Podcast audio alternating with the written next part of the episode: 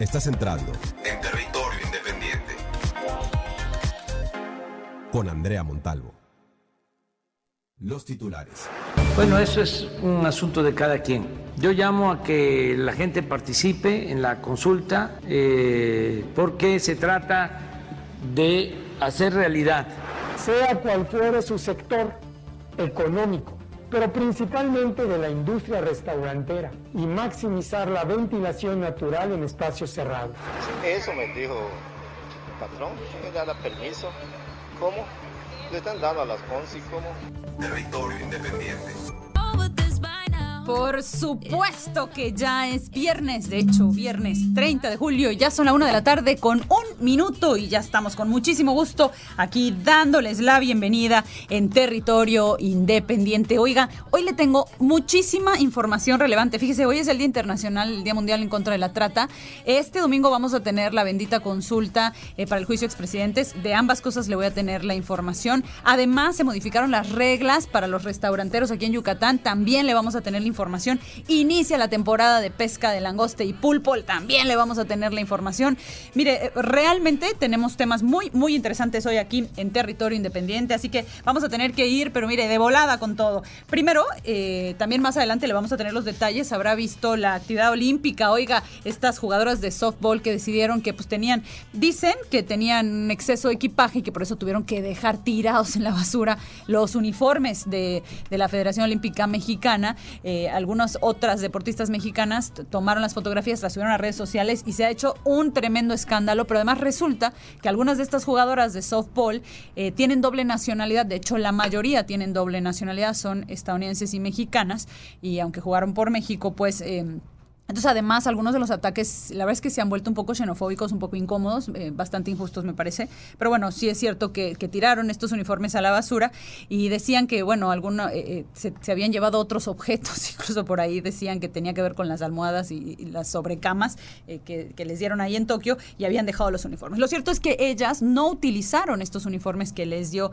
el Comité Olímpico y que aparentemente eran de una marca china y en cambio utilizaron unos patrocinados por una marca estadounidense, por Nike. Así Así que bueno, tremenda trifulca se ha armado en torno a estas jugadoras que bueno, por otro lado hay que decirlo, hicieron un muy buen papel en las Olimpiadas de Tokio. No podemos decir lo mismo de eh, las clavadistas mexicanas que primero, gran satisfacción y en medio de todo el debate con Paola Espinosa, que si había hablado mal de las que fueron, que si no, que porque era su lugar, en fin y ¡pum! nos trajeron la primera medalla en equipos. Sin embargo, ya en individual, pues parece que no les fue tan bien y de hecho a una de ellas, las dos son Aranza, solamente que una es Aranza con Z y la otra es Aranza con TX. Y Aranza con TX, eh, no sé si tuvo oportunidad de ver las imágenes, realmente pues sí son lamentables. Eh, llega al borde del, del trampolín, pega el brinco y luego se detiene y se tira pues como una especie de panzazo ahí como que dijo, no, pues no, no tengo bien la distancia, no, no sé qué habrá pasado por su cabeza, pero el hecho es que la verdad es que se tira, pues no, ni siquiera un clavado, algo como que usted y yo haríamos de pronto ahí en la piscina tirando vergüenza y desafortunadamente salió con calificaciones cero, la verdad que un papel pues poco afortunado, pues, de esta clavadista. Más adelante le tendremos más información sobre las Olimpiadas antes. Eh, seguramente ya hemos hablado acá sobre las tarzaneras que nos gusta. Eh, el desfile de tarzaneras de los fines de semana de playa. Y le quiero contar Aquí habíamos hablado de, los estudios. Todos los años la COFEPRIS hace un estudio de la calidad de las aguas en algunos de los destinos turísticos principales del país. Y este año, como en casi todas las ocasiones, pues dijo que mire que los niveles no están tan mal. El problema de fondo, dicen algunos especialistas, es que la COFEPRIS solamente mide, pues básicamente heces fecales, digamos, pues caca, en buen castellano. Eh, qué, tan, qué tan sucia está, está el mar con heces fecales, pero no mide otros contaminantes que también son súper relevantes y que pueden afectar Así que, mire, si está preparando su traje de baño, eh, piense bien que se va a poner para entrar al agua. Vamos a hablar con Jorge Herrera Silveira. Él es doctor en ciencias e investigador del Departamento de Recursos del Mar en el Centro de Investigaciones y Estudios Avanzados Unidad Mérida, eh, para platicarnos un poquito sobre la calidad del agua aquí en nuestras bellísimas playas de progreso. Mi querido Jorge, te agradezco mucho que te tomes el tiempo para platicar con nosotros esta tarde. Cuéntanos. Hola, ¿qué tal? Pues buenas tardes. Jorge, pues a ver, sí, cuéntanos, cuéntanos. Sí, eh, bien dices que eh, COFEPRIS eh, solo mide una variable, una característica del agua. En realidad ahora lo que se está midiendo son eh, diferentes índices que los conforman diferentes variables, ¿no? No nada más las, como tú dices, los enterococos, que es la variable que miden, sino hay otros muchos contaminantes y, y hay diferentes investigaciones de la UNAM, del CINVESTAF, este, que demuestran que entran otros tipos de contaminantes a, las aguas costeras de, Yucatán y bueno, pues es bien sabido, ¿no? Por esta conexión que existe entre las actividades tierra adentro, el acuífero, eh, las aguas este, subterráneas y lo que descarga en el mar. Así que efectivamente tienes, tienes toda la razón. Y, y, cuando hablamos entonces en, en, particular de nuestras playas aquí en, en la costa yucateca, ¿Cuál es la calidad? ¿Cuáles son, digamos, los otros parámetros, primero que nada, que son importantes revisar? ¿Y cuál es la calidad de estos parámetros en nuestras costas?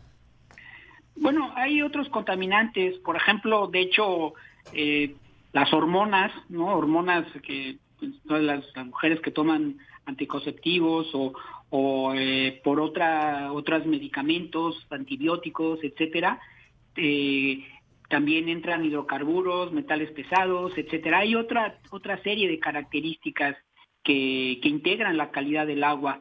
Eh, los enterococos se miden como una característica para medir la calidad del agua para uso recreativo, es decir, si te puedes, como tú dices, irse a irse a bañar, pero hay otras características que deberían de, medirse, como comento, entre ellas otros contaminantes como metales pesados, hidrocarburos, plaguicidas, herbicidas, etcétera, que a su vez, pues probablemente no tengan un efecto actualmente directo en la salud del hombre, pues están afectando el ecosistema. Y esta pandemia que vivimos es, es el ejemplo clásico de la relación entre salud del ecosistema y salud del hombre. Entonces, si no empezamos a cuidar el ambiente, pues pronto podríamos tener problemas en, en las playas de Yucatán. O sea, lo que me estás diciendo es, todavía nos podemos meter felizmente al, mar aquí en las costas yucatecas eh, con nuestra bikini, nuestra tarzanera, pero si no empezamos a poner atención a mediano y a largo plazo, tal vez no suceda lo mismo. Sí. Y no. Y no. a ver, cuéntame. sí, porque todavía los niveles de contaminación no, no rebasan los límites que se consideran como, como peligrosos. Y no, porque desde que haya la presencia de estos enterococos quiere decir que hay un vertimiento de aguas residuales y reciente, porque estas bacterias viven poco tiempo en el agua porque llegan al agua de sal y mueren.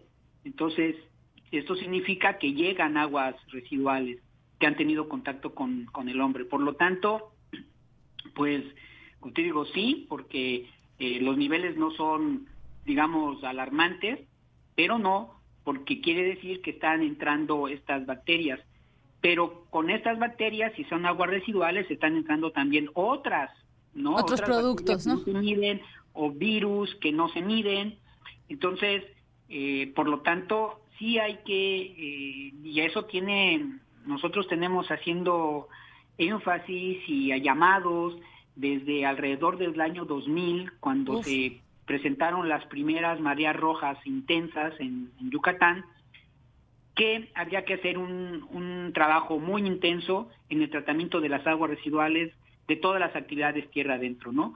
Y estoy hablando de las granjas porcícolas, de las granjas avícolas, de los nuevos desarrollos urbanos que incluso se decía que iban a tener sistemas de tratamiento de aguas residuales, etcétera, etcétera. Entonces, y ahora cada vez se está construyendo más cercanas a la costa, ¿no? Tenemos fraccionamientos que se están empezando a desarrollar muy cercanos a la costa y sabemos que no hay sistemas de tratamiento de aguas residuales en, en Yucatán, en Yucatán ya hablo península, porque pues tenemos un sistema digamos, difícil de, hacer las, las aguas, las, el tratamiento de aguas residuales, pero hay, hay otros procedimientos, ¿no? Ya nuevas tecnologías que deberían de implementarse. Entonces, pues de 20 años después, ¿no? De, de, este llamado que, que hicimos eh, a raíz de las primeras mareas rojas que tuvieron un impacto eh, muy fuerte en la economía del Estado, porque eh, se colapsó el turismo, se colapsó la pesca de la langosta, se colapsó la pesca del pulpo, que son actividades muy importantes.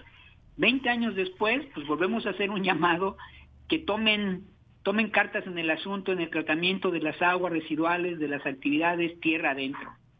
Correcto. Y es que eh, en alguna ocasión he platicado yo también con, con, otro especialista del agua, uno no asume, uno no se da cuenta de lo delicada que es el agua en el sentido de que está en todos lados, o sea, toda el agua viaja eventualmente, se encuentra en, diferentes puntos, ¿no? O sea, cada vez que uno, todo lo que consumimos eventualmente regresa al agua, todo lo que utilizamos, lo que le tiramos a la tierra, eventualmente regresa al agua.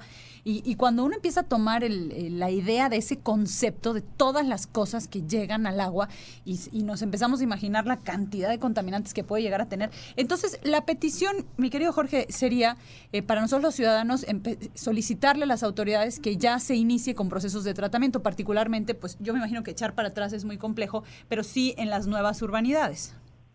Definitivamente, y en las actividades como la eh, porcicultura, la agricultura, sí se pueden tomar medidas en las granjas porcícolas, en las granjas avícolas para el tratamiento de sus aguas residuales, realmente son tiraderos a cielo abierto y de los nuevos fraccionamientos, pues que tengan como parte de su reglamento tener sistemas de tratamiento de aguas residuales y que no se regresen prácticamente a la PUN, pero se usen pues, para regar sus parques, sus jardines, etcétera. Y a nosotros los ciudadanos, pues que seamos más conscientes en el uso del agua, es decir, Yucatán es muy privilegiado en términos de la cantidad de agua que, que, disponemos. Eh, vean, volteen a otras partes de la República, donde incluso pueden pasar días, semanas en que no se tiene agua. se lleva en pipas, etcétera. Entonces, somos muy privilegiados en, en el agua, en tener agua, pero este creo que ya tiene que haber una racionalización y un uso adecuado y la verdad pues pagar por lo que se usa la, el agua en México este es muy barata claro. a lo mejor por eso no no tomamos en cuenta eh, la importancia que tiene, porque como tú dices, volteamos para todos lados, existe, además es muy barata y por lo tanto, pues casi casi con el derecho de desperdiciarla. Entonces, eh, pues es un llamado a autoridades, es un llamado a empresarios, pero también es un llamado a la propia población claro. Eh, en general, ¿no? Claro, a que seamos más cuidadosos y menos consumistas. Mi querido Jorge, pues te agradezco mucho este tiempo que nos dedicas. Te mando un fuerte abrazo. Que tengas bonita tarde. Gracias, igualmente.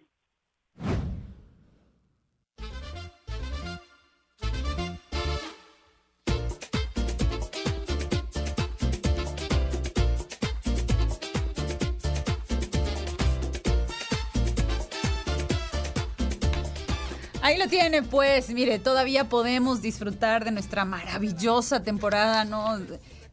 Somos, pero absurdamente privilegiados de contar con esta costa fantástica eh, donde por tantos años la hemos pasado también. Acuérdese, es momento de hacer conciencia y también aprender a cuidarla. Eh, justamente por allá, en progreso, ya, mire, es viernes y todos, burros, eh, bicicletas, triciclos, coches, camiones y todos tenemos ganas de dirigirnos hasta donde se pueda a la playa para disfrutar un ratito del mar. Aunque, pues recuerde que durante los fines de semana, al menos el malecón de progreso está cerrado. Justamente por allá en la costa de progreso se encuentra entra mi compañero Guillermo y nos va a contar cómo va la cosa. Mi querido Guillo, te saludo con mucho gusto. Muy buenas tardes. Cuéntanos. ¿Qué tal? Muy buenas tardes, Andrea, al auditorio de Territorio Independiente. Sí, nos encontramos aquí temprana hora en el puerto de Progreso. Fíjate que con pues muchas buenas noticias por parte de los comerciantes, al menos para ellos, que hay una muy buena afluencia hoy del turismo nacional y también del extranjero. Recordemos que apenas el lunes pasado llegó el primer crucero, el primer crucero después de 16 meses que no arribaban este tipo de embarcaciones aquí al puerto de Progreso y justamente hay buen ánimo, eh, parece que las ventas están más o menos, eh, algunos de los comerciantes hacen la puntual apreciación de que, bueno, sí, todo está muy chévere, pero dicen que aún les hace falta que las playas de aquí de Progreso estén abiertas o les, más bien les permitan abrir los domingos y los sábados, porque hoy es el último día, por así decirlo, que tienen la oportunidad de colocar sus mercancías.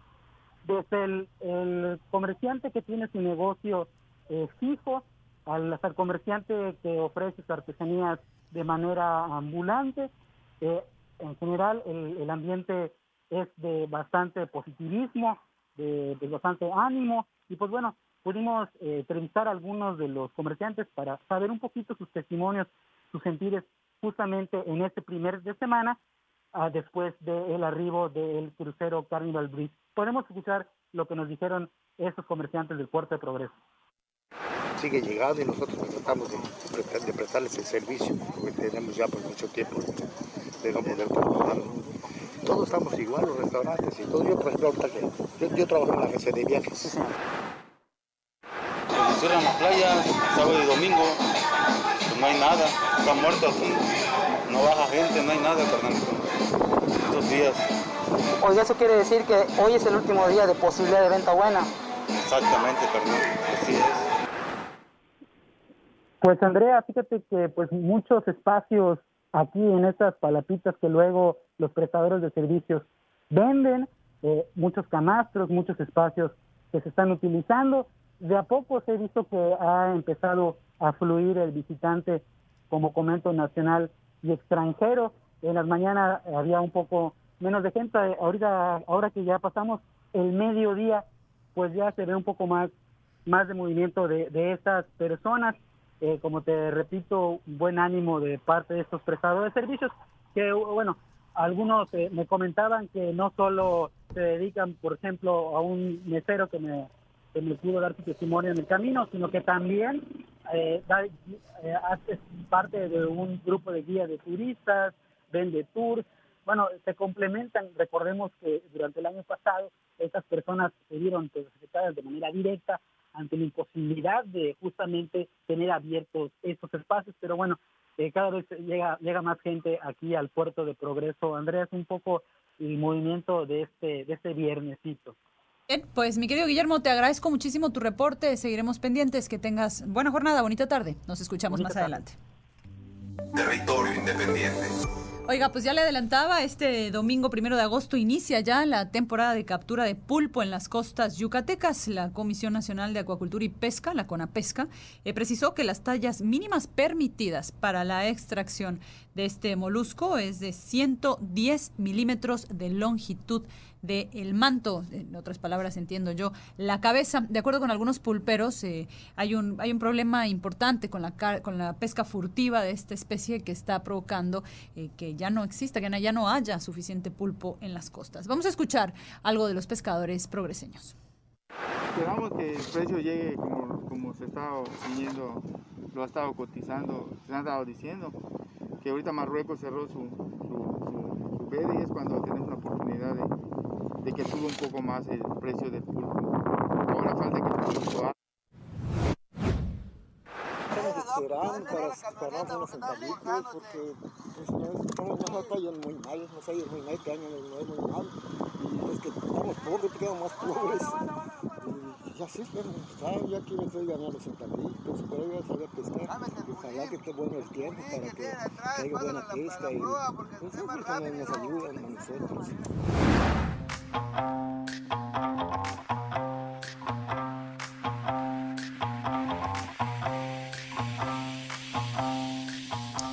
Oiga, pues si ya extrañaba una cenita romántica bajo la luz de la luna hasta la madrugada con un vinito ahí, pues sígala extrañando porque sabe que se va a ampliar el horario de los restaurantes, pero solamente hasta las 11 de la noche. Bueno, igual eh, una buena nota pues para los restauranteros. Nos vamos a una breve pausa. Cuando regresemos vamos a platicar de hecho con ellos y le voy a contar un poquito sobre cómo va a operar esta ampliación de horario que por supuesto tiene sus detalles. Son la una de la tarde con 19 minutos. Estamos en territorio independiente en nuestras redes sociales. Aria, Aria con Y, 88.5 FM, WhatsApp 9991 34 78 29. Escríbanos, cuéntanos en qué anda, qué planes tiene para este fin de semana. Aquí con mucho gusto les leemos. Breve pausa, ya regreso.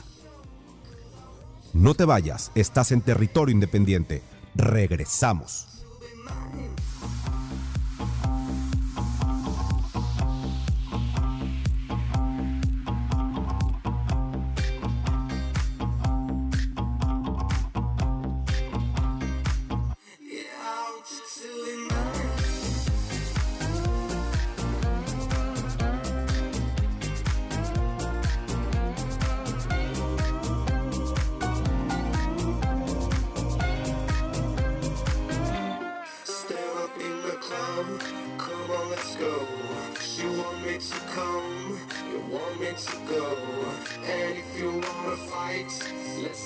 Show. Cause I want you to be mine.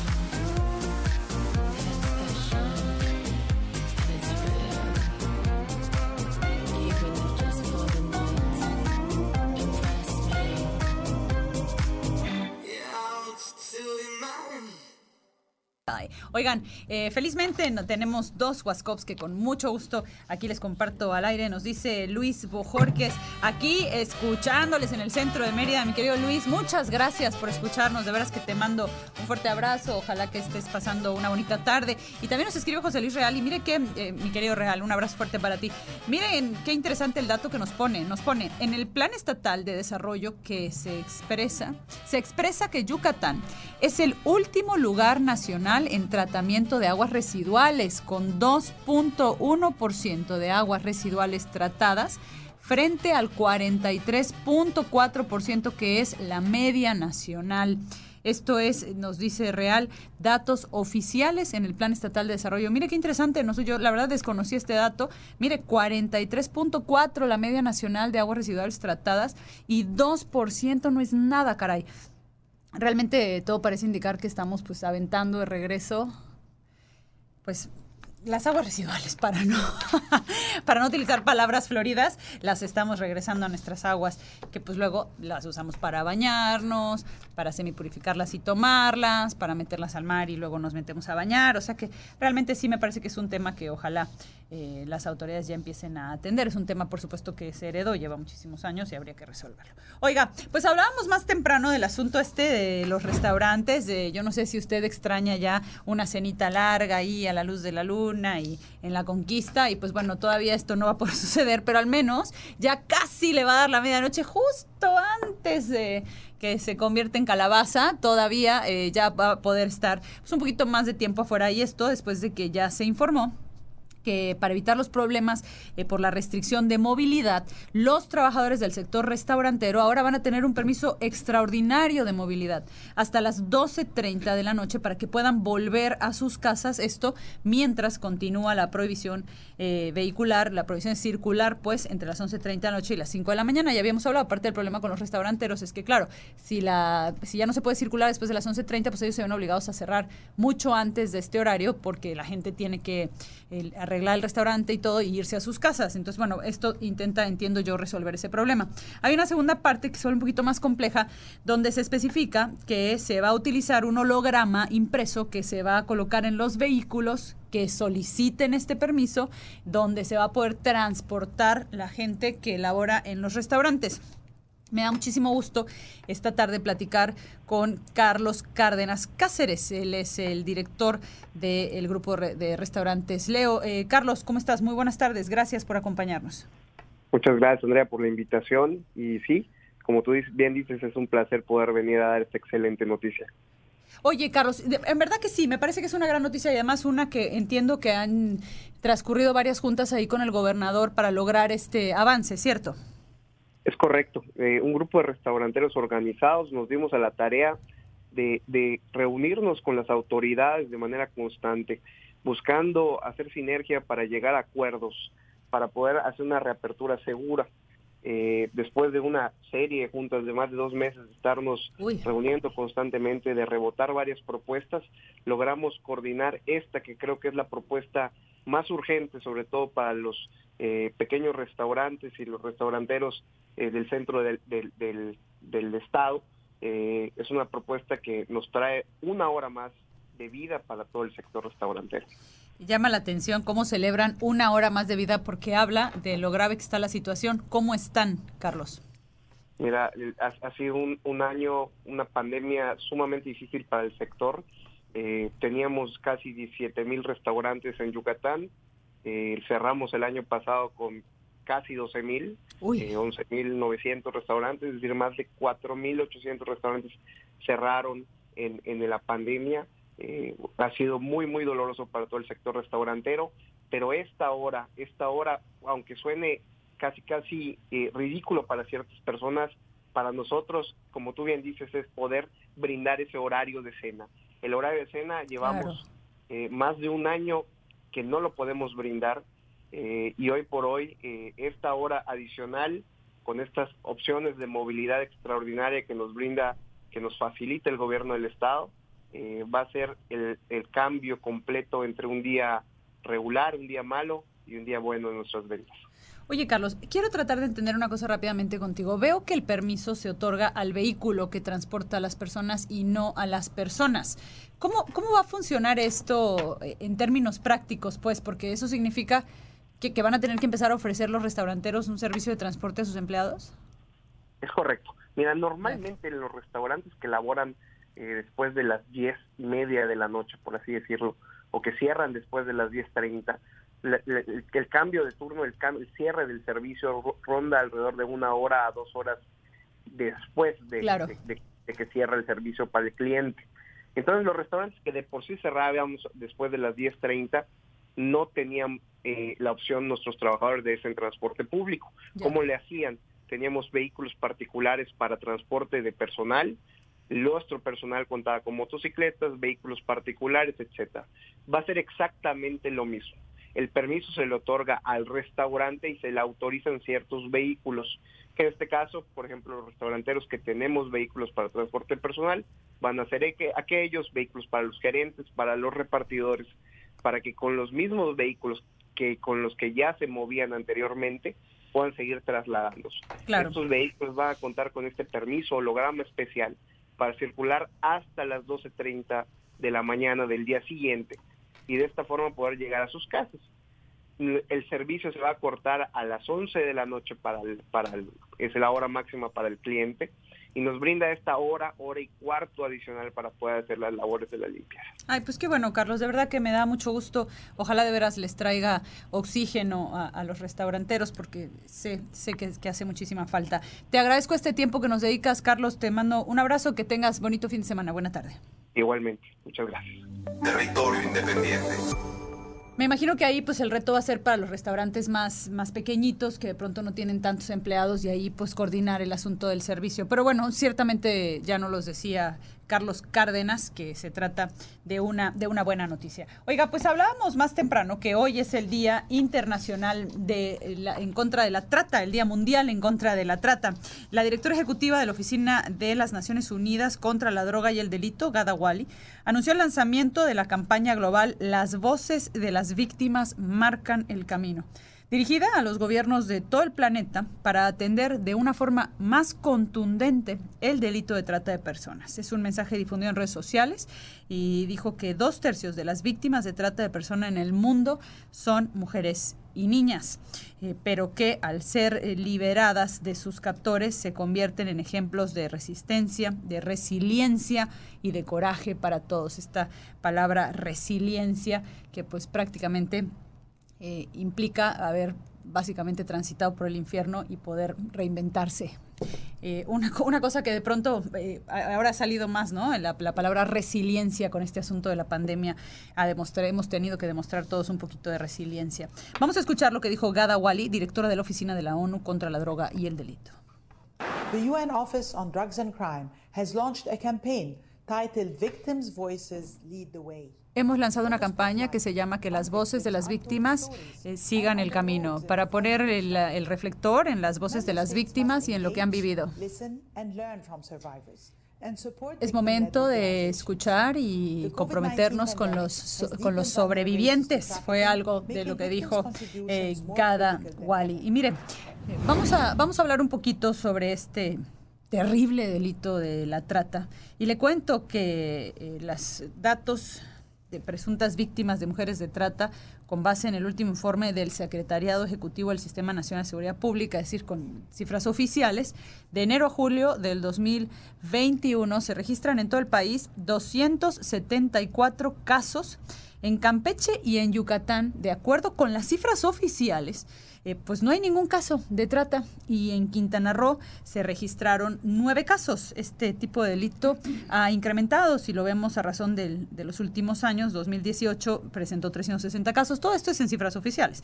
2019 más de 402 casos y en 2020 454 casos. En el estado de Quintana Roo la tasa, eh, ya habíamos hablado que la tasa es que por cada 100.000 habitantes y es un poquito más representativa, pues la tasa en Quintana Roo es de 1.03 que es pues prácticamente el doble del promedio de la tasa nacional. Y de nuevo, pues todo esto de acuerdo con cifras oficiales y se trata, en el caso de Quintana Roo, del el tercer lugar con mayor registro, por debajo solamente de Nuevo León y de Baja California. Me da muchísimo gusto esta tarde platicar con Rosy Orozco, ella es la presidenta de Unidos contra la Trata, yo creo que una de las voces más importantes eh, cuando se habla de trata en nuestro país. Rosy, muy buenas tardes. Buenas tardes y buenas tardes a todo tu auditorio. Gracias, Rosy. Rosy, cuéntanos, eh, leo estas cifras oficiales y además, pues aquí en Yucatán el registro dicen las cifras oficiales que es de cero. ¿Nos puedes dar tú un panorama más allá de, del, del oficial?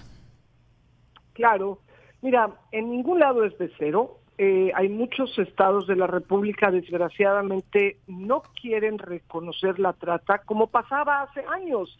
Tuvimos que levantar la voz muchas personas. Sí, por supuesto que es de los estados más seguros, no tengo la menor duda de que no es escandaloso, pero una sola persona que esté en trata, pues es como para que todos pongamos atención a rescatarles. Ahora, hay mendicidad forzosa, hay matrimonios también por usos y costumbres, donde menores de edad son obligadas a casarse, hay jornaleros o personas que trabajan en casas y no están recibiendo la paga que corresponde y son explotadas, eso también es trata. Y por supuesto, todos sabemos que sí hay prostíbulos, que sí hay lugares donde los seres humanos son explotados, explotadas mayormente mujeres, que hay páginas de internet en el estado y que sí existe la trata sexual. Entonces, pues negarlo es lo peor que puede hacer un estado, eh, el pasarlos por corrupción de menores o lenocinio, lo cual hacen para que no se vea la trata, también es una forma de engañar y yo creo que todos debemos denunciar. Justo eso te iba a, a preguntar, Rosy, a ver si nos puedes explicar un poco. Por ahí estuvimos investigando aquí en Territorio Independiente y nos dicen que tal vez las cifras salen en cero porque las autoridades retiquetan y que incluso a veces se retiqueta justamente para no eh, generar alarmas i- innecesarias que luego incluso pues provocan intervenciones de la federación o que hacen que se apliquen nuevas reglas de asignación presupuestal. Entonces, pues a lo mejor lo ponemos como abuso sexual y no como trata, no como que la niña está siendo prostituida y, y no sé si esto es una práctica común y, nos puedes explicar un poquito más de qué se trata. Sí, hay estados de la República que ah, no aplican la ley general para prevenir, sancionar y erradicar los delitos en materia de trata de personas y tienen como indicación a sus a las personas que trabajan en la fiscalía y que trabajan en los tribunales de reetiquetarlo, como bien decías, lo lo ah, pasan por corrupción menores o por lenocinio. Entonces, eso es algo perverso porque en primer lugar sale en confianza, en segundo lugar las víctimas no tienen atención, son para las personas que niegan el delito de trata. Muchos años se negó en Tlaxcala. Me tocó confrontarme cuando era yo diputada, cuando logramos pasar la ley del 2012, la ley que hoy existe. Ahí me tocó confrontarme con el gobernador de Tlaxcala en ese momento, porque lo negaba. O sea, con toda la evidencia, es como decir que en Yucatán no hay trata, perdón, nada más métanse a las páginas de internet de personas que ofrecen colegiala y que, este, ¿cómo de que no hay trata? Yo una vez le dije a una persona que estaba en la fiscalía, en tales moteles hay menores de edad que están siendo víctimas de trata. Y luego regresé y me dijo, no, pues no la rescatamos. ¿Por qué? Porque no hay refugio, no hay a dónde llevarlas. Me lo dijo. Y eso es gravísimo, porque si no hay un refugio, claro, ni siquiera quieren rescatar a las víctimas. Para la gente que está gobernando, no tienen valor alguno los seres humanos. Qué horror. Y es perverso esto. ¿Con qué fin, Rosy, con qué fin reetiquetarían los delitos las autoridades o, o negarían la existencia de la trata? Mira, todos sabemos y reconozco que Yucatán es considerado el estado más seguro. Si yo quisiera vivir en el estado eh, más seguro, yo me iría a Yucatán. Además, todo es hermoso, todo es bellísimo en Yucatán. La comida es deliciosa, la gente es hermosa, pero justamente se han puesto de acuerdo para, pues, no alarmar. Conservarlo, conservarlo así de bonito. Así de bonito. Y, y no dudo que sean pocas víctimas comparadas a Baja a California, ¿verdad? Por supuesto, o a Guerrero. No dudo que sean menos, pero es perverso negarlo porque cada vida es importante. No puede haber una tasa cero. Hay cero acciones contra la trata. Y me parece muy grave. Y se tiene que reconocer cuando hay trata y castigar severamente. Acuérdate, no me acuerdo cómo se llamaba la madame esta que además cómo la defendieron, porque además generalmente en esto hay políticos implicados, porque les encanta irse con las chicas y presumir y, o sea, eh, perdón, hay políticos implicados en callar esto. Eso es lo que es más grave. o sea, que quién está hoy diciendo que se calle algo que sí existe. No lo pueden negar y a mí me consta que sí existe. Sí, claro. Porque por eso fue que yo le dije a esta persona que estaba en autoridad que había moteles donde había menores centroamericanas y nunca las rescataron. Menores. Qué horror. Menores. Porque no había dónde llevar a esas menores. Es muy grave. Y sabe muy bien la persona que estoy diciendo. Y si no digo su nombre es porque todavía tengo esperanza de que rectifique y haga algo, ¿eh? Pues ojalá, Rosy, no, no estoy tan segura de que suceda, pero ojalá, pero irrelevante lo que dices de que realmente la negación pues difícilmente es una solución. En este, en este día de mundial de la trata, Rosy, además de claramente este punto que sí, yo estoy de acuerdo contigo, decir cero trata en Yucatán es, es ab- absolutamente absurdo. ¿Qué otra cosa, y, me llamó mucho la atención este asunto de reetiquetar, porque, o sea, qué manera tan nefasta de revictimizar, de negar una situación y desde ahí, pues, no tomar la más mínima medida para combatirla, ¿no? ¿Qué otra cosa te parece que vale la, que, vale la pena eh, poner sobre la mesa aprovechando el Día Mundial de la Trata? Mira, por la ley que nosotros logramos, y ah, saludo a mis compañeros diputados como el diputado Zapata, que él sí fue un hombre muy, muy aliado contra este delito, fue mi compañero y estuvimos en la Comisión de Trata. Por el Día Mundial contra la Trata, hoy, re- eh, que estamos cumpliendo nueve años con la ley, podría decirte, la ley obliga a que tengan refugio. Correcto. La ley obliga a que tengan una fiscalía especializada en trata. En todos los La estados. Rosy. Cuando dices En la ley obliga, significa que en todos los estados. Una, el, el gobernador de todos los estados, el gobierno de todos los estados está obligado a asignar presupuesto para un refugio de víctimas de trata. Sí, y para a- ayudar a que se haga una fiscalía con presupuesto y que se hagan campañas de prevención, a que se tenga una unidad especializada en trata. Todo eso no se ha hecho. Entonces, desde ahí empezamos a tener falta, ¿no? Hoy yo les invito a que dejáramos el pasado y dejemos de ser indiferentes y les invito a las autoridades, al gobernador, a todos, a que decidamos hoy Día Mundial contra la Trata hacer algo. Claro. Mira, tan solo porque el Papa Francisco lo pide, pues por favor, háganlo. O sea, Al menos sí, por pues, religiosos, ya sí. porque- ya si no es porque Rosy lo dice, bueno, pues digo, yo sé que no tienen por qué hacerlo. No, ya es porque la ley lo dice y no lo hacen, bueno, pues... Si no es por buena voluntad, por temor de Dios. caray. Pues por temor de Dios espero que lo hagan. Mira, no tienes idea qué liderazgo tiene el Papa Francisco. Me- Sí, de verdad a mí me, supuesto. me- me ha sido uno de los ejemplos más increíbles de hombres que luchan. Y él habla de la indiferencia. Y me hace mucho sentido porque Carla Jacinto, que tenía 12 años cuando fue explotada, cuando 30 tipos, 40 tipos la compraban diario, llegó a los 16 que pudo escapar con la ayuda de un cliente que pagaba y no la tocaba, Este hombre la, ayuda a escapar, pero llega furiosa, llega llena de odio, golpea las paredes. Y un día un periodista le pregunta, Carla, ¿qué es lo que más te hacía enojar? Lo que los- el padrote te hacía, que te golpeaba si no traías la cuota, lo que los clientes, lo que los policías que en lugar de rescatarte te violaron y te grabaron. Y ella dijo, no, lo que más me enojó fue ver la indiferencia de tanta gente que vio que tenía 12, 13, 14, estaba yo en una esquina, que la gente me estaba comprando y en lugar de hacer algo, las señoras todavía le tapaban los ojos a los niños. No voltees a ver a la niña mala. Y Carla te lo dice todavía con tanto coraje porque la indiferencia mata. Porque la indiferencia, bueno, para los que le hagan caso al Papa, la Biblia dice que el que sabe hacer lo bueno y no lo hace, le es contado por pecado. Martin Luther King decía el silencio de los buenos. Toda la gente buena de Yucatán que no se pone a defender a las pocas víctimas que hayan, no importa, sea una, diez, cincuenta, hay víctimas de trata.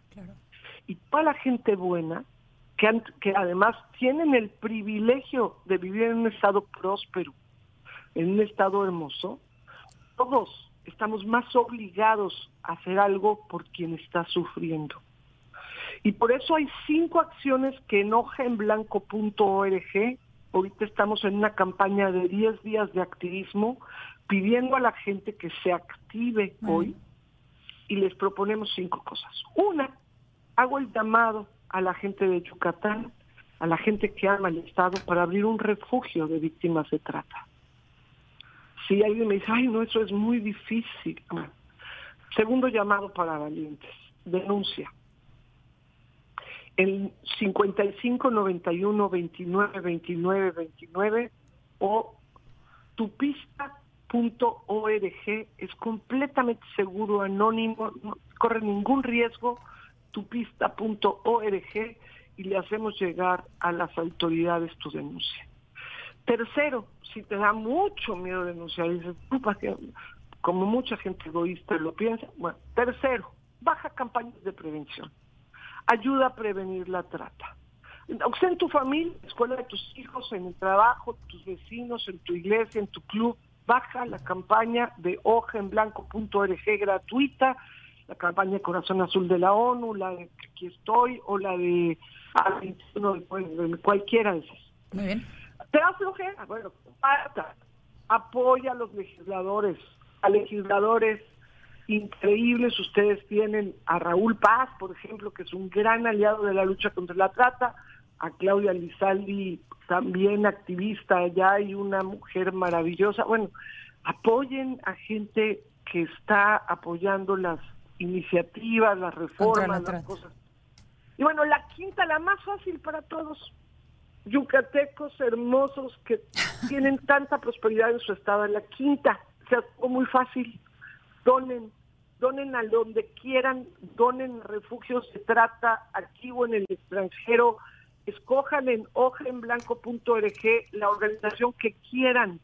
Den cinco pesos si quieren, pero donen algo. Yo sé que acá no son como en el norte que son tacanísimos. no aquí tendremos otros defectos, mi Rosy, pero no, tacaños. Pero yo sé que ese no es. Entonces donen, donen 5, 10 pesos, 100 pesos, un millón, lo que quieran a la organización que escojan que lucha contra la trata, porque ahorita en pandemia, pues además de que hay más víctimas, pues hay más dificultad para los recursos de los Claro, para recursos que están recursos. llenos, en donde sí se hace el trabajo, en donde sí se persigue el delito. Muy bien. Rosy, pues te agradezco de verdad mucho este tiempo que nos dedicaste y, y este toda esta información tan valiosa que nos compartes. Te mando un de verdad fuerte abrazo. Espero que tengas bonito fin de semana. Igualmente, y ahí está una foto con zapatos diferentes para que hoy, Día Mundial contra la Trata, usemos zapatos diferentes y nos acordemos pues de ponernos en sus zapatos. Gracias. Gracias a ti, Rosy. Muchas gracias. Cuatro minutos, ya viernes 30 de julio. Oiga, pues hablábamos hace unos momentos con Rocío Orozco, que nos daba un panorama de la trata en México y entre otras cosas, eh, pues ya le decía yo, según cifras oficiales, no hay registro. En, en Yucatán no se registra delito de trata, tampoco en Campeche, ya nos decía Rocío Orozco. Pues eso es prácticamente imposible. También nos hablaba de la necesidad de refugios, de refugios para víctimas de este delito. Y por eso me da mucho gusto platicar esta tarde con María Jesús Ocaña. Ella es la directora del albergue para víctimas de trata, Casa Crisal. Eh, María Jesús, muchas gracias por tomarte este tiempo para platicar con nosotros. Eh, un refugio, eh, está además que les diga, pues que está establecido aquí en Yucatán, pero que es de la iniciativa privada. Pues eh, entiendo bien, María Jesús. Buenas tardes. Así es. Hola, muy buenas tardes. Este, muchas gracias por dedicarme un tiempecito al mensaje que, que me toque me toque dar, ¿ok? Gracias. Gracias a ti, María Jesús. Cuéntanos, María Jesús. Nos dicen aquí las, las cifras oficiales que aquí en Yucatán no hay trata. Mira, eh, dentro del, del, este, del delito de trata tiene varias etapas. Nosotros en Yucatán, en donde lo que estamos participando es en el tráfico, ¿me explico? Correcto. En el traslado, más no tenemos enganchadores, no tenemos nosotros este modo de operación en donde se les enseñe a las víctimas para que puedan eje- ejercer la trata de manera más prolífica para los que se dedican a ese delito sexual, ¿no? O sea, no se visualiza, tú pensarías que no se visualiza un crimen organizado, digamos, eh, preparando niñas aquí en el estado de Yucatán. Sin embargo, sí somos un, un punto de tránsito de víctimas. Exacto, exacto. Yo compartía que el delito de trata es una red muy bien organizada, en donde participan el que lleva, el que da de comer, el que da albergue, el que va, va matando la voluntad de las víctimas, el que va, este, pues va buscando a las víctimas también, ¿verdad? Entonces, no, o sea, son varias las personas hasta que llegue al, al lugar en donde van a ser totalmente esclavas sexuales hasta, hasta su fin, ¿no? O sea, van a llegar a- al, al mercado que, que, que las están llevando o que las están este, enseñando a llevar, a llegar. ¿Cuántas, personas tienes tú en este momento en tu refugio, María? En este momento son 10. ¿Cuál dirías tú que es el principal reto eh, en miras hacia el futuro? Son personas que han sido rescatadas, entiendo yo, de la trata. ¿Cuál dirías que es el principal reto de estas chicas hacia adelante? Pues el vencerse ellas mismas, porque lo que se pierde es la voluntad, ¿ok? Se, se empeñan las personas en hacer que pierdan su voluntad y lógicamente el deseo de ejercer ellas mismas sus derechos, ¿no? Entonces, este, el no ¿A qué te refieres? Explícanos la pérdida de voluntad, María, tú que, tú que la ves todo el Claro tiempo. Mira, eh, la- el ser humano, una de las principales características que tiene es el- el- la libertad de ejecutar lo que desea hacer. Entonces, por lo general, nuestro primer impulso es satisfacer nuestras necesidades, como es el comer, el descansar, el sentirme seguro. Entonces, si yo a eso, que son mis principales necesidades, yo las voy matando y te digo, no comes hasta que cumplas con esta tasa, este, este porcentaje de atención y te tengo que evaluar a ver cómo lo haces, desde ahí ya están matando la voluntad. ¿Por qué? Porque, o sea, no es, o sea, no estamos educados para tener sexo, ¿ok? Para tener derecho a comer. Claro. Ese es uno. No vas a vestir, eh, no vas a usar toallas sanitarias porque para nosotros implica una pérdida que tú uses toallas sanitarias en tu periodo. Vas a usar espuma o esponja, no, perdón, esponjas. Entonces, eso, eso es terrible porque te genera infecciones impresionantes. No se te lleva al médico, no puedes quejarte. Si te quejas, entonces se te castiga. Los castigos es por lo general, las cuelgan de cabeza, las Ay, desnudan, las cuelgan de cabeza y lógicamente las dejan sin agua, sin nada. Y al término de que las golpean, colgadas de cabeza, les hacen nuevamente que pasen por las personas que les van a enseñar las diferentes formas de satisfacer sexualmente al cliente. Qué horror. Qué- de verdad que qué, qué horror lo que, lo que nos relatas, María José. De veras que abrazo a estas niñas porque pues lo que nos estás hablando, estoy entendiendo como pérdida de voluntad es casi que la pérdida del alma, recuperarla, qué difícil debe ser el camino de reencuentro con uno mismo.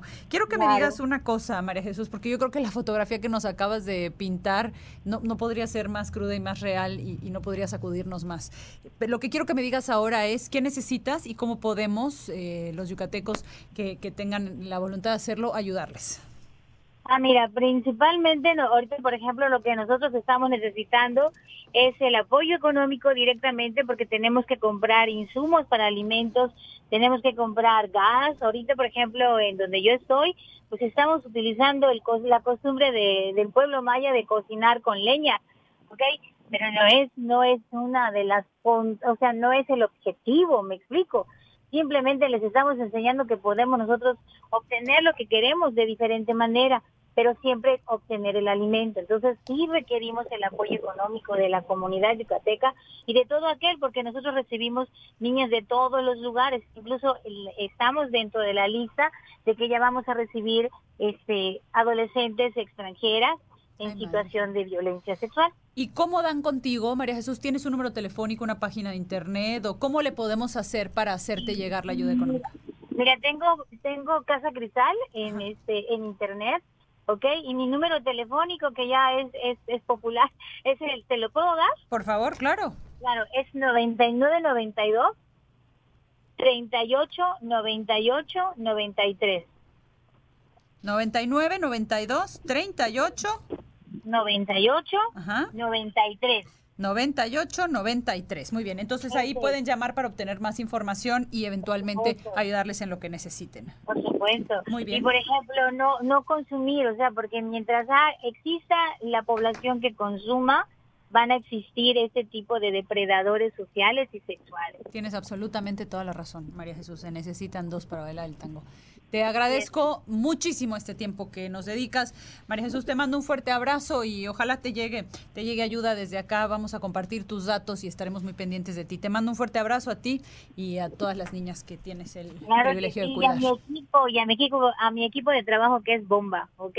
claro que sí, claro que sí. Un abrazo fuerte a todo tu equipo de trabajo, María Jesús. Cuídense mucho.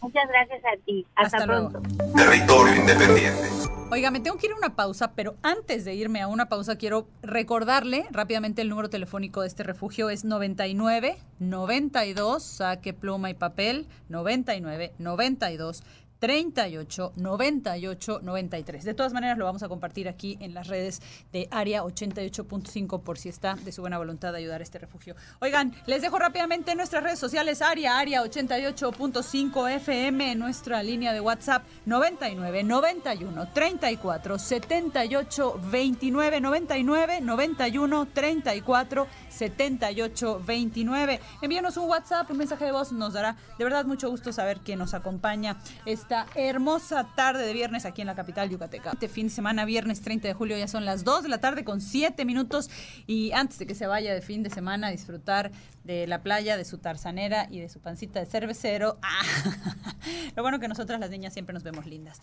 Oiga, eh, bueno, pues le cuento, antes de que esto suceda, que le voy a recetar un poco más de información porque hay mucha y es muy relevante. Usted eh, recordará seguramente, porque acaba de pasar y en este espacio cubrimos ampliamente eh, el caso del feminicidio de la mujer la semana pasada, que en realidad terminó siendo un doble homicidio porque después eh, asesinaron las mismas personas supuestamente a un policía. Bueno, pues le cuento que un juez aquí en Yucatán otorgó ya la guardia y cuidados de las niñas de la mujer asesinada, de las hijas de esta mujer asesinada el pasado 23 de julio en Mérida a la abuela de ambas niñas. Tras los lamentables hechos, se emitió esta medida urgente de protección especial a efecto de salvaguardar, dicen las autoridades, la integridad de las niñas y priorizar su derecho a una vida en familia y también su interés superior.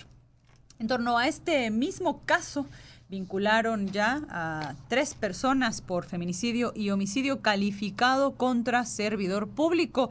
Eh, este mediodía, la jueza de control del primer distrito en Yucatán, Suemi del Rosario, resolvió vincular a proceso penal a tres personas eh, por su probable coautoría material y directa en los delitos de homicidio calificado contra servidor público y feminicidio. Allá eh, en la audiencia se encuentra, eh, participó pues o se encontró mi compañero, porque no participó, estuvo mi compañero Malco Dorantes y nos tiene todos los detalles. Malco, muy buenas tardes, te saludo con gusto. Cuéntanos por favor qué fue lo que pasó.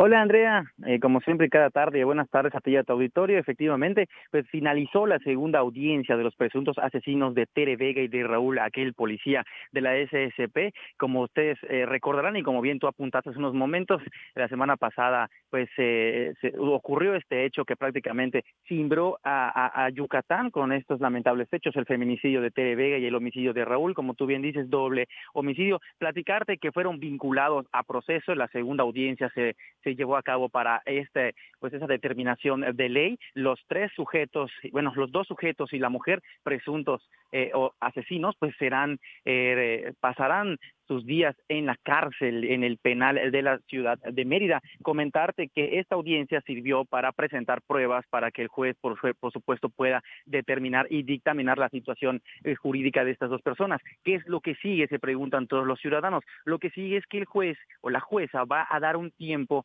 de espera para que los investigadores puedan continuar integrando las carpetas y pu- puedan poder, eh, perdón, puedan seguir presentando pruebas para que esto se sostenga aún más y, bueno, continúe eh, en, una siguiente audiencia y posteriormente llegue el juicio. ¿Qué es lo que pueda pasar después? Es que eh, los presuntos eh, autores de este hecho puedan pedir en un juicio abreviado, pues declararse culpables, ¿no? Esto qué, qué, qué haría o qué pasaría, eh, eh, se adelantaría obviamente todo el proceso, pero bueno, ellos tendrían un beneficio de ley que les dejaría, sería no tener la pena de hasta 90 años que se les por los que se les persigue, ¿no? Detallar también a la- a la- al auditorio que están siendo acusados por feminicidio, que se castiga aproximadamente con 60 años, y también de homicidio a un servidor público con 40 años, es decir, aproximadamente por allá van a ser eh, decenas de años en, en la cárcel. Eso es lo que sigue ahí en la audiencia, eh, a tu auditorio y a ti, Andrea, pudimos platicar con el padre de, de Tere Vega, Aarón Hernández. Él, bueno, él decía que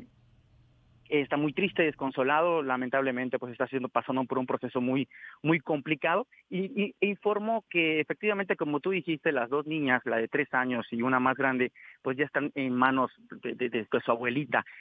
Aseguró que una de ellas se encuentra aquí en Mérida, la tienen, ellos lo están cuidando y otra la otra niña, la más grande, pues se encuentra fuera del estado. Ellos se encuentran preocupados porque a pesar de que el gobierno de Yucatán ya les otorgó la, la protección, pues la niña que se encuentra fuera del estado, y aclarar que el señor pues no quiso dar más detalles en qué estado se encuentra por vacaciones, eh, pues no tiene protección, por lo que están tratando de gestionar que las autoridades de Yucatán puedan contactarse con el, otro estado para que pueda también estar protegida. Mira, si quieres te dejo con el audio para que escuches de propia voz qué es lo que comenta pues el señor Aarón recordando a su hija Teresa. Fíjate bien lo que voy a decir. Ella siempre fue muy activa, ejemplar, como persona, como madre, como hija, como emprendedora, ¿sí? Una persona extraordinariamente valiosa, con la mitad de la vida al menos por desarrollar, con hijos que ahora quedan como huérfanos y que no merecía de ninguna manera lo que vinieron a hacer estos infelices. Así es como yo la recuerdo. Y la voy a recordar toda la vida. Andrea, son unas palabras del señor Aarón, como les, como te comentaba hace unos momentos, pues en la audiencia pudimos platicar con él eh, brevemente, Eh, recalcar este dato, a él no, lo- no le dan acceso a la audiencia porque pues es la mamá de, de Tere, pues quien está llevando legalmente todo, toda esta situación. Sin embargo, pues pudo platicar con nosotros y aseguró pues confiar en las autoridades de Yucatán para que todo esto se esclarezca. Pues ojalá, mi querido Malco, que así sea, realmente lo deseo. Te agradezco muchísimo tu reporte, te mando un fuerte abrazo, Malco, que estés muy bien. Igualmente, hasta luego, buenas tardes. Hasta luego.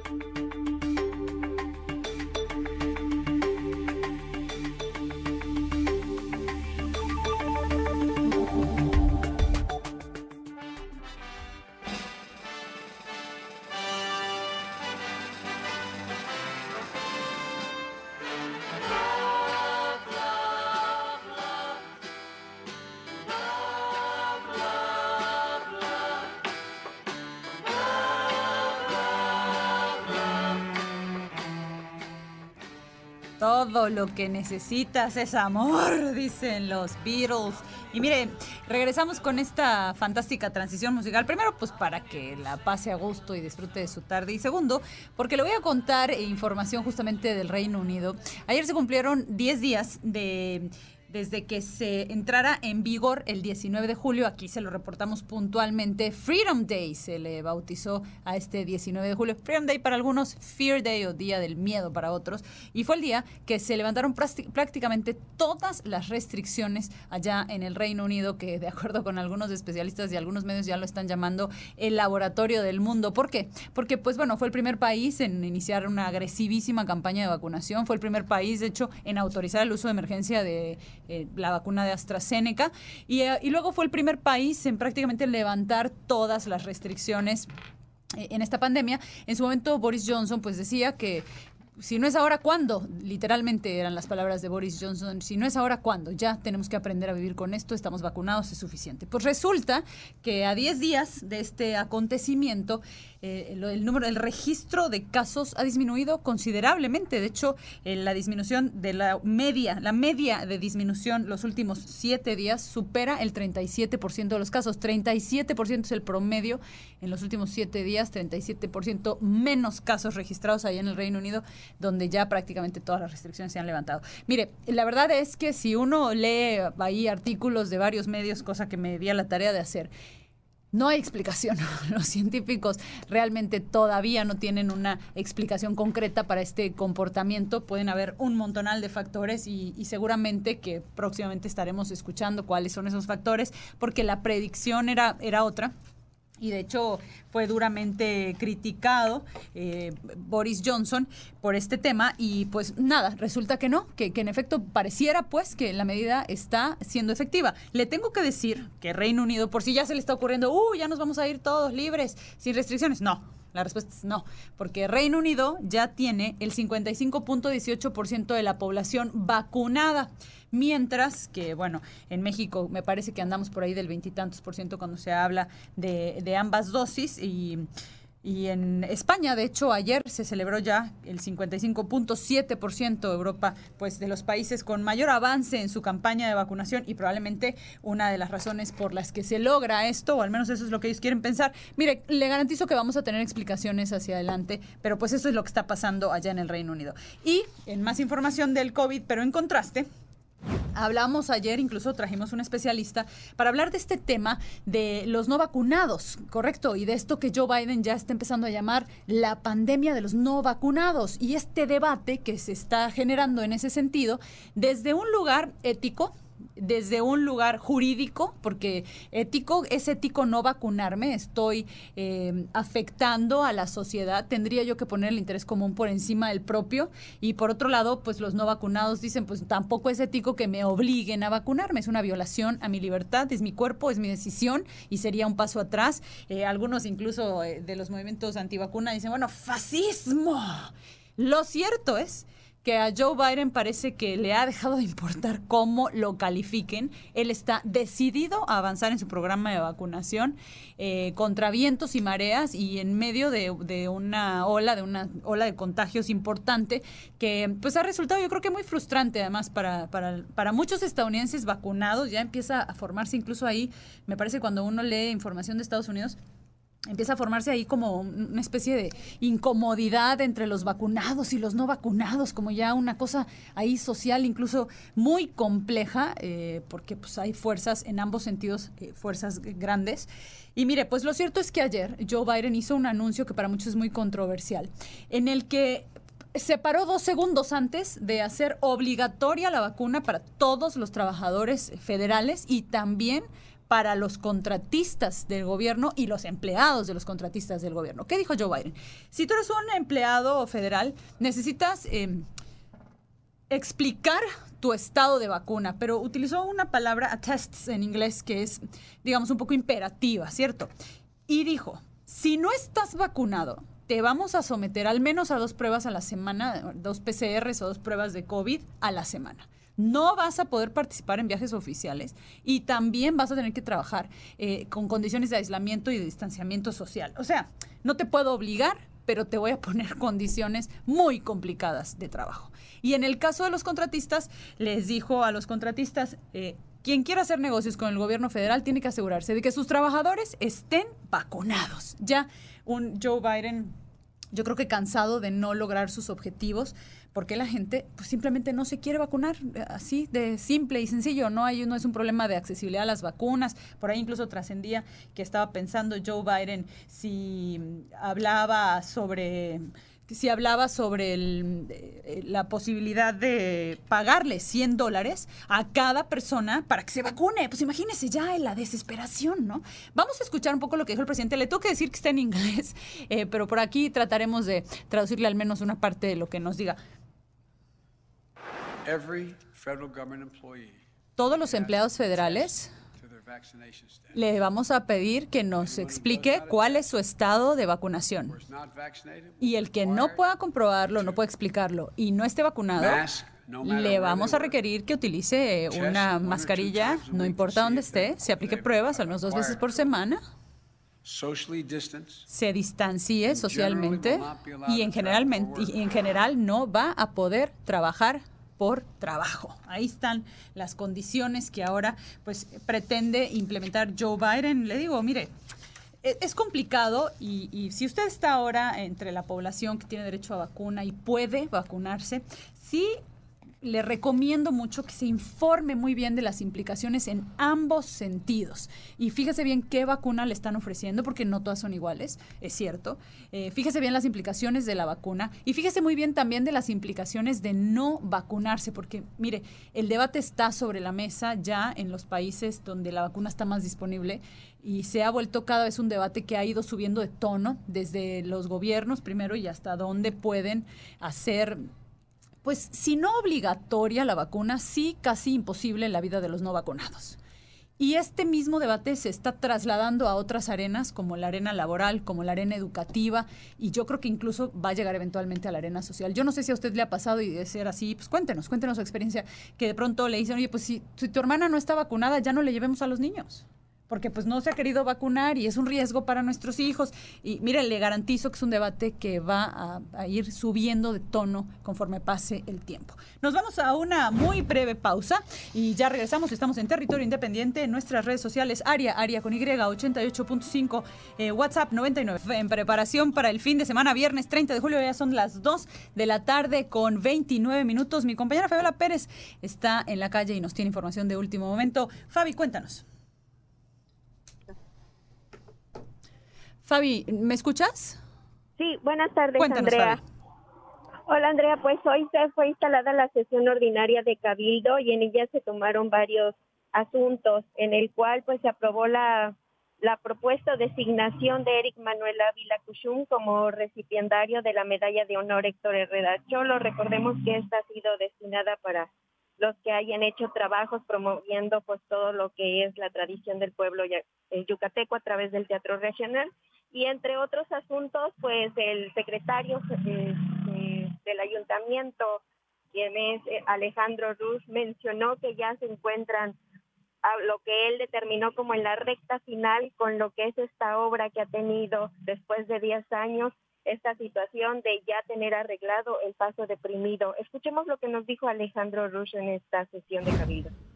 Eh, respecto al distribuidor vial, también eh, mejor conocido como el paso deprimido, la expectativa es que se entregue ya concluida la obra a finales de agosto, dada la prórroga de 12 días que solicitó la empresa, motivo de algunas eh, situaciones que surgieron durante la reparación.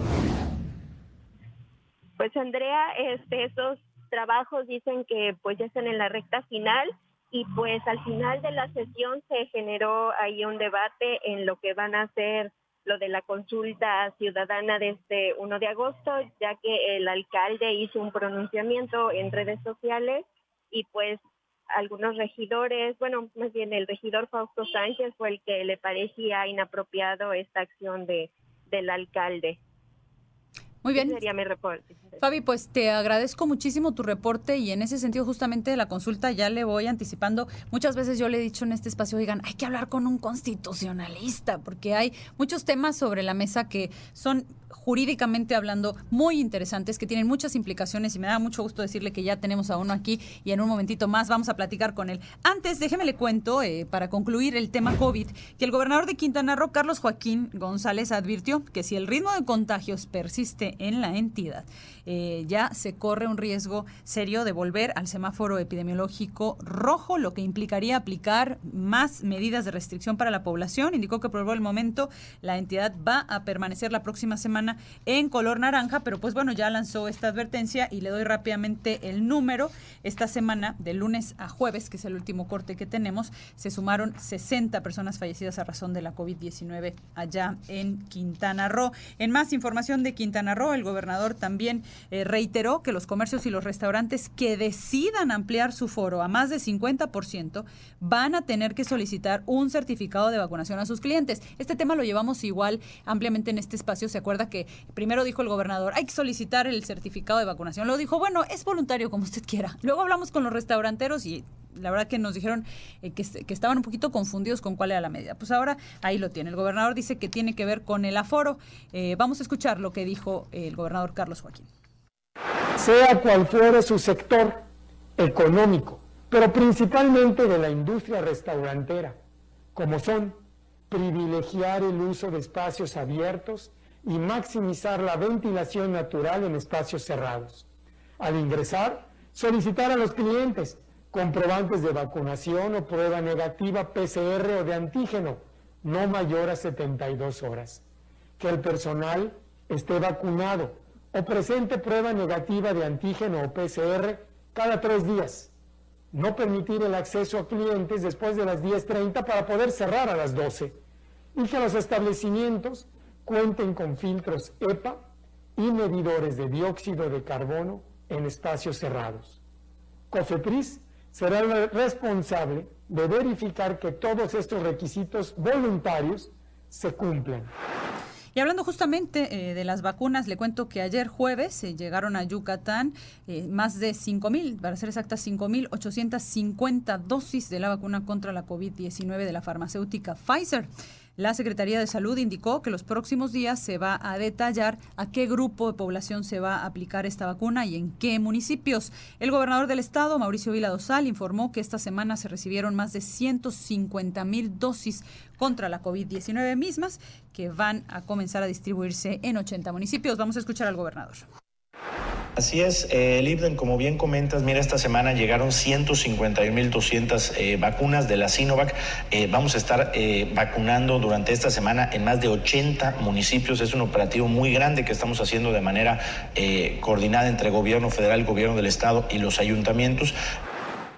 Y mire rápidamente las cifras aquí en Yucatán. Esta semana, justamente el miércoles 28 de julio, superamos ya la marca de los 5 mil muertos por COVID-19 en el estado y de lunes a jueves el registro es de 72 personas fallecidas. Hasta ayer jueves hay 255 personas hospitalizadas en espacios públicos por COVID-19. Y rápidamente le cuento, mire, eh, Nicteja Aguilera Silva, representante en Campeche del Frente Nacional por la Familia, aseguró que mediante esta organización han conocido del aumento de casos entre personas menores de 18 años. La activista dijo que el Frente ayuda a personas desprotegidas que padecen la enfermedad, brindándoles apoyo para la atención médica y medicamentos. Vamos a escucharla. Antes los pacientes que atendíamos eran, eran, pacientes entre 35 a 60 años. Ahorita ya estamos teniendo casos de chicos de, de los 8 hasta los 25, este, 25 años, 67, 67 recetas surtidas de COVID, de las cuales 3 eran menores de edad.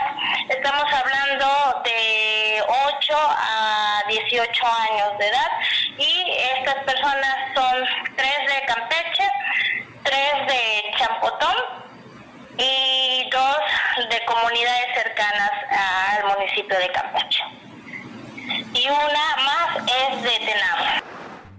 Territorio independiente.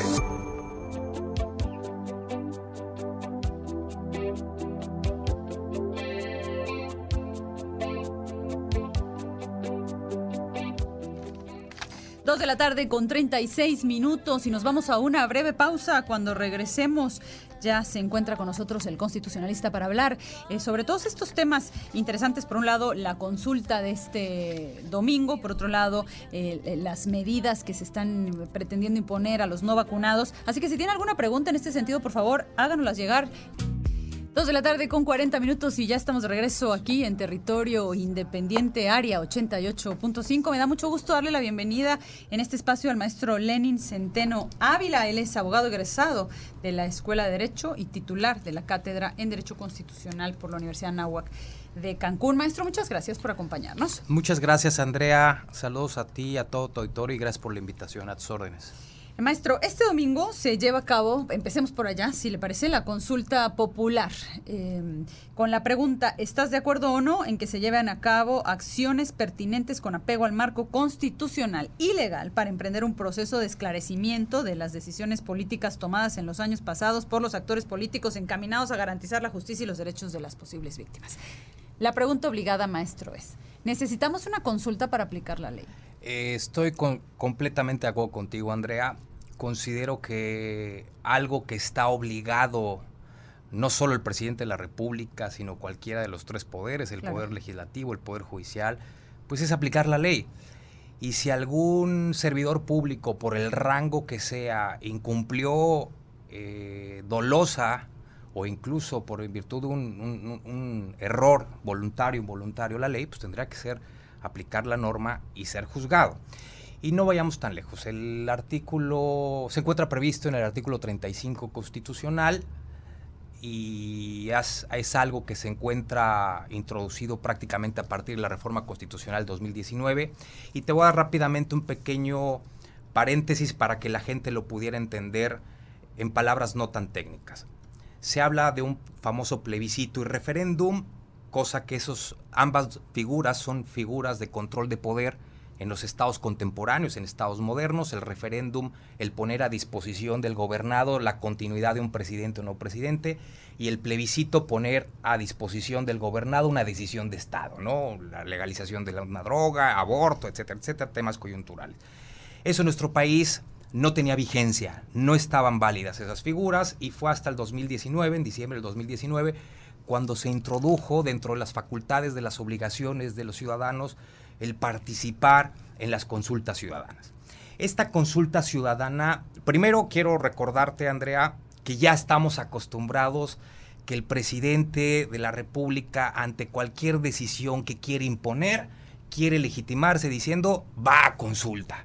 Y todos sabemos que los resultados de esas consultas, si no obtienen el 40% de la participación del padrón electoral, no tendrían una vigencia, pero el presidente se justifica con una eh, legalidad moral o cívica diciendo, pues sí, votaron a favor, eh, estoy de acuerdo y para mí el pueblo lo que quiera, ¿no? O sea, mediáticamente. Medio- Una cosa es mediáticamente y otra lavarse cosa es las manos ante una decisión del presidente de la República que sabemos que se va a llevar a cabo porque es una decisión, eh, por autoritaria que sea, la instrumentación del ejercicio del poder del Ejecutivo, el que diga la voy a poner a consideración de la ciudadanía. Para que esta consulta tuviera una eficacia constitucional y legal, incluso pasó por aprobación de la Corte, tendría que tener una participación del 40% del padrón del listado nominal. Esa es una realidad, Esa ¿cierto? es una O sea, realidad. porque de incluso por ahí en redes están convocando a algunos a no participar, los que están en desacuerdo, justamente para ahorrarse el tema de que tenga esta Para- participación, mira, ¿no? mira, Pero- Andrea, es, es una realidad. Para empezar, vamos por partes.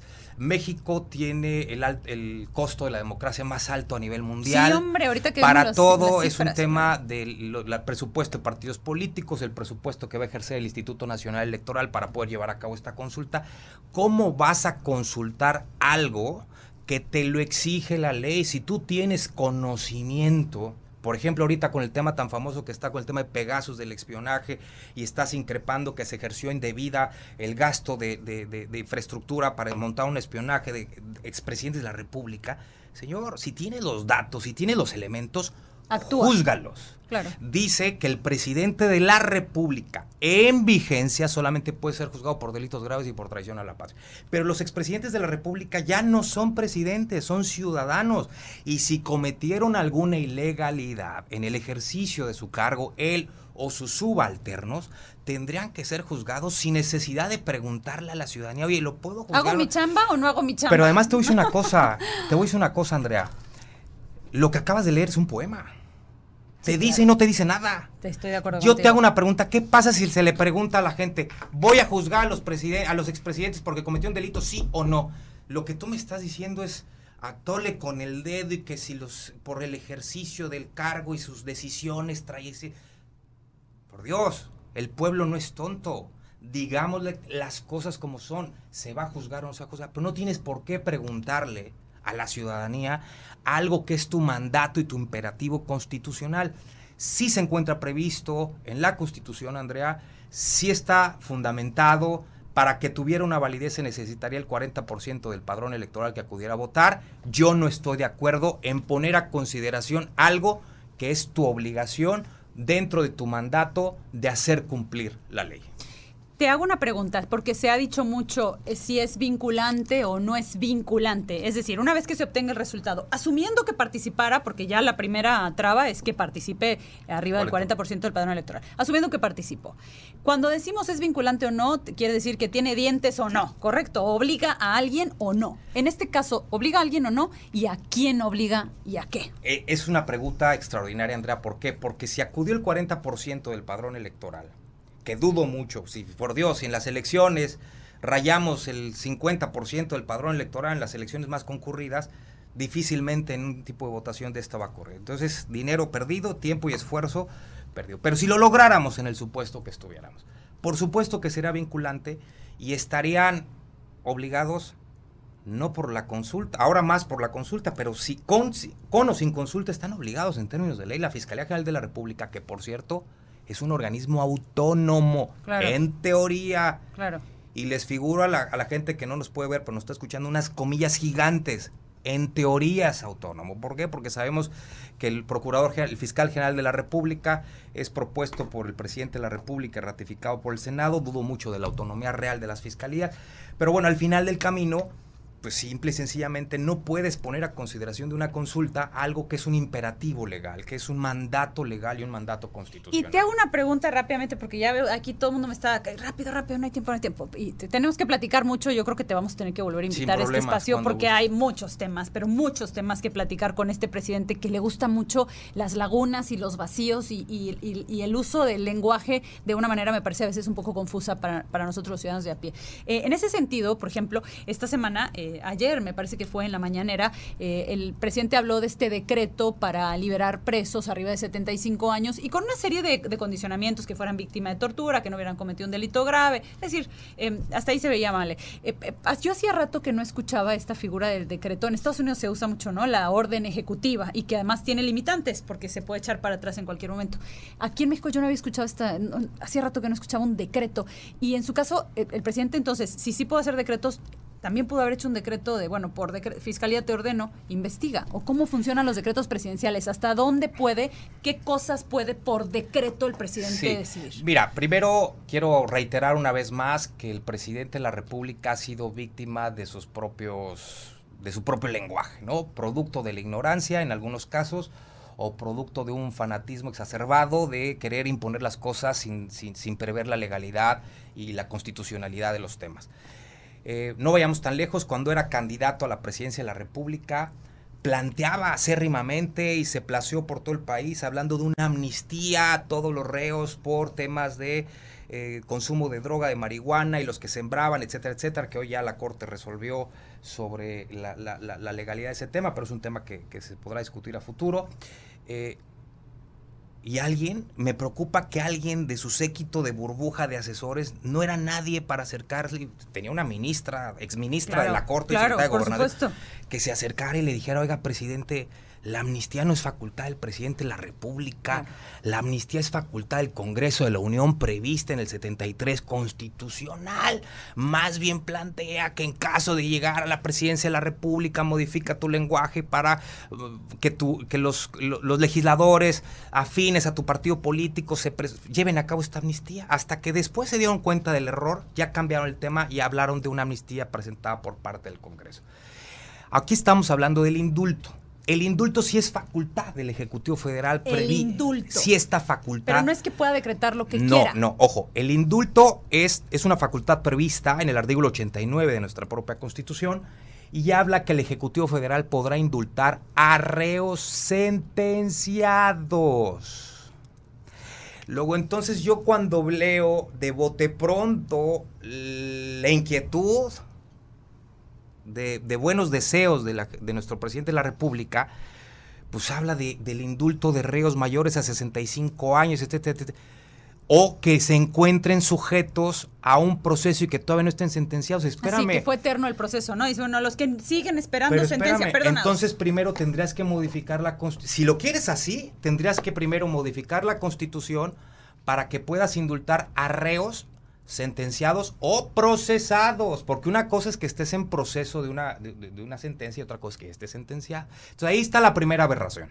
Es decir, no puedes procesar, si no, no puedes indultar si no están sentenciados. claro, y te puedo garantizar que lo conoces y lo sabe la ciudadanía, que el 60% de la población carcelaria en nuestro país, dada el pésimo sistema jurisdiccional que llevamos, se encuentran en un rezago abismal y casi la gran mayoría se encuentran procesados y todavía no son sentenciados. Entonces, para empezar, no puedes indultar si no es un sentenciado.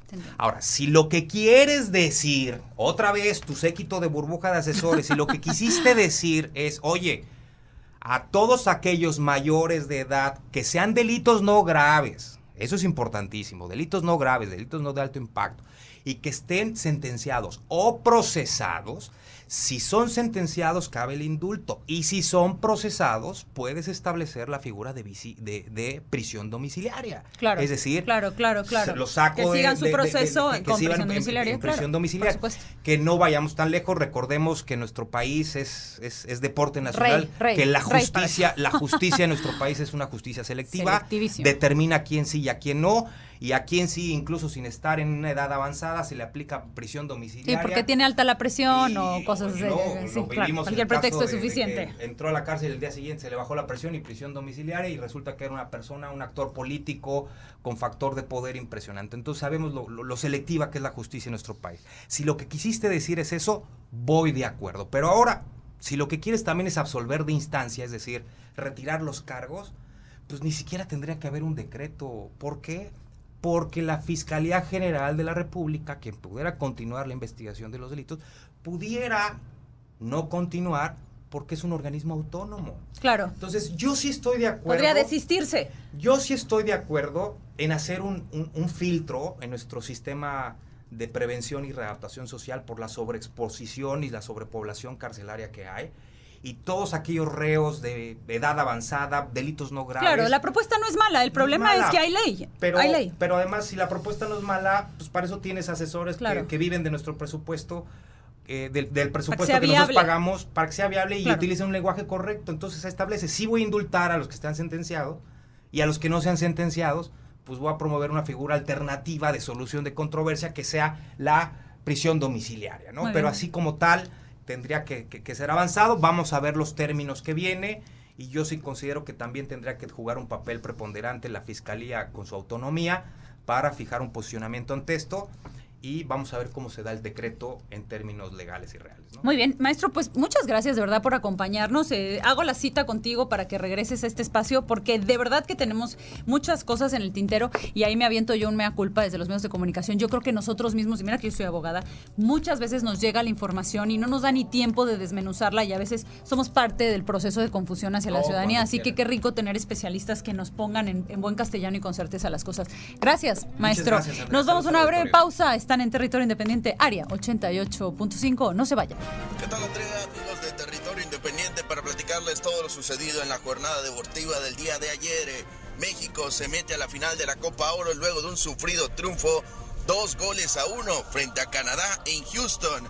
Héctor Herrera le dio la victoria al tricolor gracias a un golazo de pierna izquierda en el último minuto del encuentro y también un encuentro emotivo por el sensible fallecimiento de Ciño, padre de Giovanni y Jonathan Dos Santos. Así que por eso Gerardo el Tata Martino no solamente está convencido del pase, sino también orgulloso de los muchachos que terminaron anotando gol en nombre del padre de los dos santos. Antes de que finalizara el primer tiempo y cuando el compromiso era muy parejo, llegó la primera anotación de México.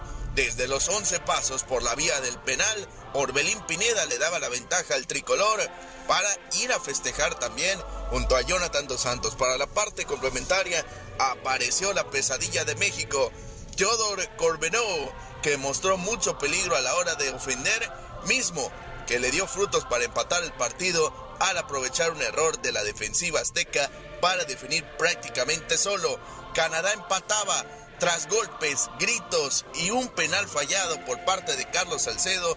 El duelo parecía que se iba a ir a tiempos extra, pero un zapatazo de Héctor Miguel Herrera le dio el triunfo definitivo a México en el minuto 98. El Tri ganaba en el último suspiro y con este resultado se verán las caras el domingo frente a Estados Unidos quien derrotó a Qatar para ser el clásico de la CONCACAF, la final de la Copa Oro 2021. Y para platicarte también que los mexicanos, tanto en gimnasia rítmica como en tiro deportivo, así como también en tiro con arco, se quedaron en la orillita esperando adquirir medallas y fallando en los últimos intentos de cada una de sus respectivas actuaciones.